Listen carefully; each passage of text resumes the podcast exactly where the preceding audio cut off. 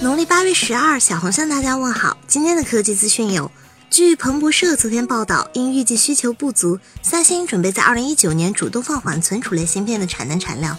分析师认为，三星更愿意处于价格偏高、工艺紧张的局面，而不是低价换取市场份额。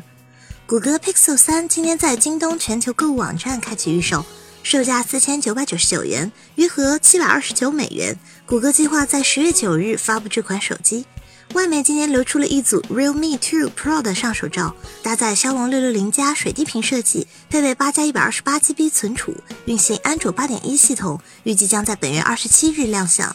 今天有网友曝光了紫米即将发布的移动电源，采用金属外壳加皮质材料，配备一千毫安电池和三个接口，分别是 USB-A、Type-C 和 Lightning 接口，支持最高十瓦无线充电，有线则是十八瓦。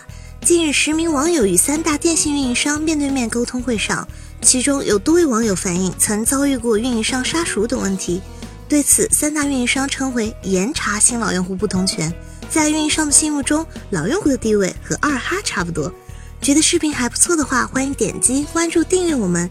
你还可以添加公众号 visu 投票留言上墙，掌握最新科技动态。昨天发起的，你觉得一加六 T 怎么样的投票中，有百分之六十六的小伙伴选择骁龙八四五版的 OPPO R 十七罢了。极简又拉风，每天一分钟。